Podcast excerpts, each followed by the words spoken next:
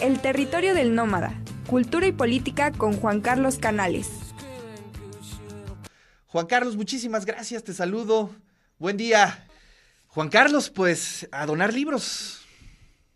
A donar libros. Eh, ayer lo hablamos, eh, la importancia de un evento así desde la solidaridad. Es decir, entender que en esta sociedad en la que estamos viviendo en México, me parece cada vez más importante eh, tener actos de solidaridad con los otros, por pequeños que sean. Eh, escucho a mucha gente decir que otorgar una ayuda, una cooperación en la calle, es suplir la función que tiene que hacer el gobierno, que eso no resuelve nada. Sin embargo, a mí me parece que desde luego no vamos a suplir al gobierno, ni vamos a cambiar estructuralmente nada, pero sí vamos a paliar el dolor de los otros. A paliar, y en este caso de crear una biblioteca, a generar una posibilidad de una vida distinta. No creo que los libros nos salven en su totalidad del momento que estamos viviendo, pero creo que por lo menos a un ser humano sí le puede cambiar la vida. Entonces, en ese sentido, aplaudo la iniciativa. Estos municipios del sur de Puebla, como Chitlama, Xotitlán, son de los municipios más pobres del país. Entonces me parece una, una empresa importante, un proyecto importante, sobre todo en el marco de lo que Adela Cortina ha llamado recientemente la porafobia, la porofobia, claro. que es la fobia al pobre. Es decir, y sobre todo en el contexto de la pandemia, cada vez vemos manifestaciones de rechazo no solo a la diferencia eh, cultural o, entre comillas, étnica, como estamos viendo en todo el mundo, sino este rechazo radical al pobre.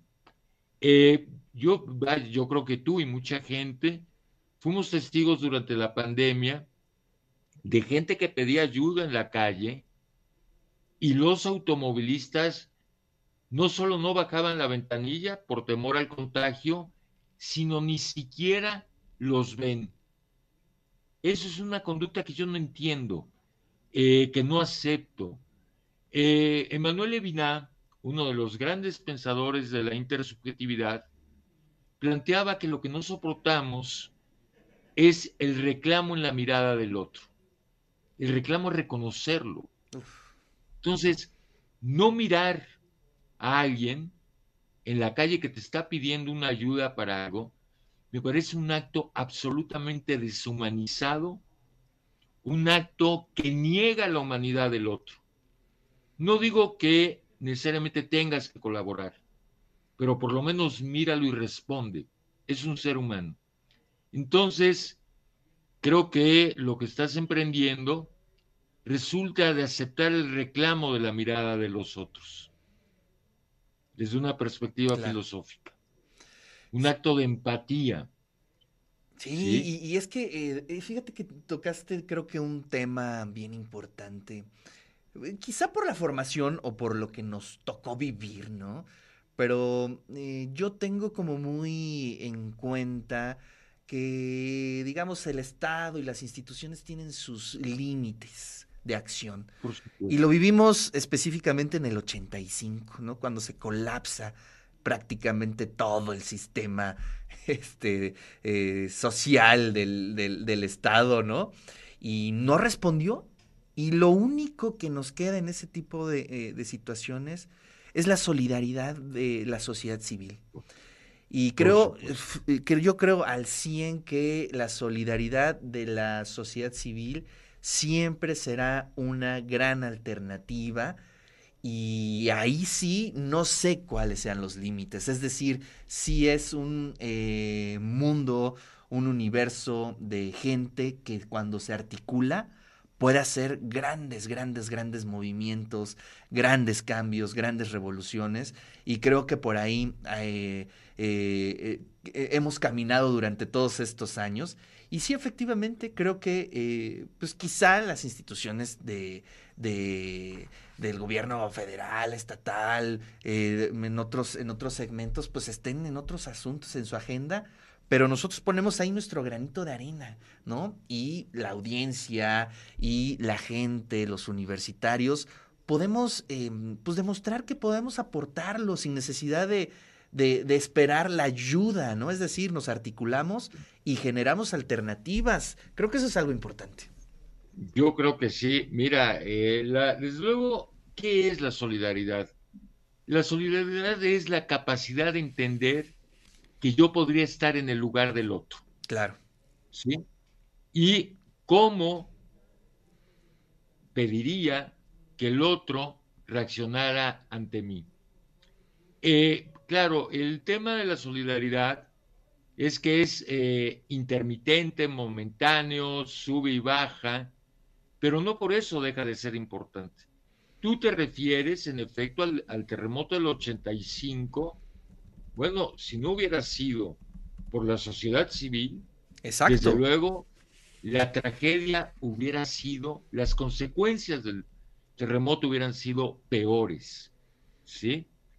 Por eso es importante eh, destacar y fomentar la sociedad civil, las organizaciones de la sociedad civil, porque tienen una gran capacidad de respuesta frente a los otros. Lo estamos viendo hoy día, sociedades civiles que trabajan por el encuentro de los desaparecidos, por la situación de las mujeres, etcétera, etcétera.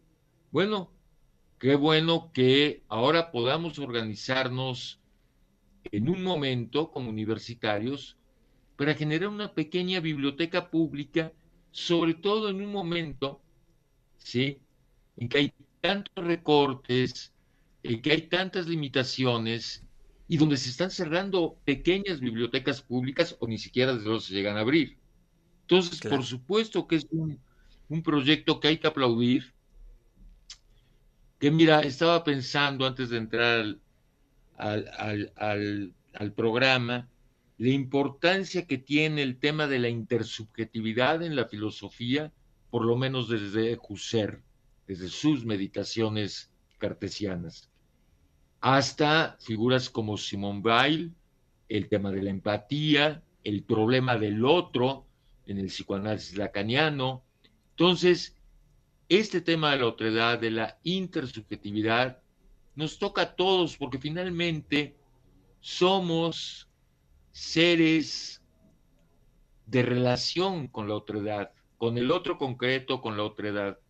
Entonces, eh, no podemos dejar de problematizar nuestra relación con el otro, con el otro con mayúscula o con el otro con minúscula, como se plantea en psicoanálisis, y creo que es fundamental colaborar y detener el grave desgarramiento social que vivimos. Es decir, sí creo que la solidaridad puede paliar mínimamente el grave desgarramiento social que estamos viviendo como país. Oye, pues eh, te quiero contar y les quiero contar a todos cómo es que nació la idea específicamente de, esta biblioteca. Resulta que seguramente ustedes conocen muy bien a nuestro querido Zully, que es un em, memero, podríamos decir, eh, es un chico que es muy eh, famoso, es un influencer en las redes sociales, ustedes lo pueden ahí buscar. Y eh, nos encontramos en algún evento y me platicó que una chica precisamente de esta comunidad lo, le había escrito, ¿no? Eh, contándole la historia del lugar, que no había una biblioteca y que si lo ayudaba, ¿no? Entonces nos sumamos radio y TV a la propuesta de Ameyali, que es el nombre de esta chica, y pues gracias a la intervención del Zully, que es un chico que muy famoso en redes sociales, pues lo articulamos, ¿no? Es decir, eh, es interesante, ¿no? Como a partir de un llamado de una chica, un chico que está haciendo una página de Facebook y de pronto se convierte en esto, que creo que vale mucho la pena. Y que ya desde el día de ayer ya nos están llegando libros, lo cual es maravilloso. Así es que les recordamos a todas, a todos los que nos están escuchando, que pueden eh, venir aquí a las instalaciones de radio y TV WAP en el Complejo Cultural Universitario, también en la Vicerrectoría de Extensión y Difusión de la Cultura y también allá en la Torre de Gestión para llevar esos libros. Pero también es importante que nos manden libros que, eh, que les gusten. Es decir, yo digo que siempre hay que donar el libro que a uno más le guste no el que nos está estorbando y nos queremos deshacer de él, ¿no? Claro, a ver, eh, y libros en buen estado, sí, eh, es decir, sí, en efecto, que no se convierta esta campaña en, eh, en la posibilidad de crear un depósito de basura de papel para mucha gente.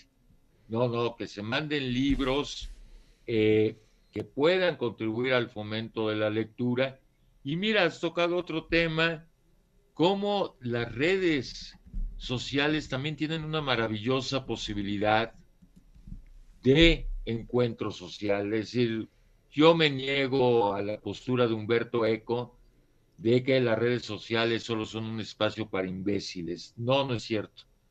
Las redes sociales pueden generar espacios de encuentro político, humano, etcétera, etcétera, de primera. Entonces, bueno, aquí como un influencer que tiene toda una, el concepto tiene toda una connotación negativa, bueno, como aquí un influencer, bueno, genera la posibilidad de crear una, una biblioteca, ¿no? Claro. Sí, pues eh, las redes y la internet son las grandes carreteras, solamente hay que dotarlas de buenos contenidos, creo siempre que esa es la, propuesta, ¿no? Juan Carlos, muchísimas gracias, te mando un fuerte abrazo. No, al contrario, gracias a ti y eh, nosotros también el, domingo en, en, el territorio vamos a hablar de esta campaña porque me parece importante y sobre todo a una zona tan lejana de la ciudad y tan pobre. Sí. Toda esa zona eh, está constituida por municipios que están en el primer lugar de pobreza a nivel nacional. Entonces, eh, creo que es una tarea fundamental que no nos olvidemos como universitarios. Hombre, si como universitarios nos deja tocar el lugar de los otros, ¿sí? Entonces ya no hay nada que hacer como género humano particularmente como universitarios. Por supuesto. Si el dolor de los otros, la necesidad del otro, eh, no nos toca, entonces te habla de que hay una crisis de la condición humana y lo que muchos filósofos dicen, que ya estamos en un orden poshumano terrible. Así es. Gracias, Juan Carlos. Te mando un fuerte abrazo. La siguiente semana hablamos del Premio Nobel de Literatura, ¿no? Oye, no la conozco a esta mujer. hoy, vi la noticia. Eh, bueno, déjame buscar. Vemos, leemos algo. A recoger, uno, a recoger unos libros. Claro, no tenía contemplada esta mujer. Voy a ver si llegó a la librería algo de ella. Pues hombre, y desde luego también, antes, por favor, un minuto, dame. Murió David Huerta el sí, Sí, sí, sí, Sin duda alguna uno de los grandes poetas mexicanos, eh, por lo menos desde la publicación de Cuaderno de Noviembre, de, que fue en 1979, ya Cuaderno de Noviembre es un gran, gran libro. Eh, y bueno, eh, siguió produciendo, David fue un, un infatigable creador libros como Incurable, Incurable es uno de los grandes libros de poesía en lengua española o en lengua castellana, indiscutiblemente, y es una lástima porque murió antes de cumplir 73 años, ahora el 8 de octubre sería su cumpleaños 73, y murió siendo un hombre inmensamente productivo. Entonces, bueno, déjame ver si encuentro algo de la Premio Nobel francesa y lo comentamos. Claro que sí. Gracias, Ricardo. Buena tarde. Buen día. Buena sí, mañana. muchas gracias, Juan Carlos. Y bueno, sí, haremos el, ejercicio de leer un poco acerca de esta eh, premio Nobel que el día de hoy, este, muy tempranito, se dio a conocer eh, que ella ganó el Nobel. Entiendo que está muy en el sentido de la autobiografía, pero bueno, habrá mm. que leerlo un poco para poder comentarle con toda la audiencia sobre este, esta escritora francesa, si no me equivoco, ¿verdad? Sí, francesa. Muy bien, Juan Carlos. Pues gracias, te mando un fuerte abrazo. Igualmente, cuídate mucho. Saludos a todos.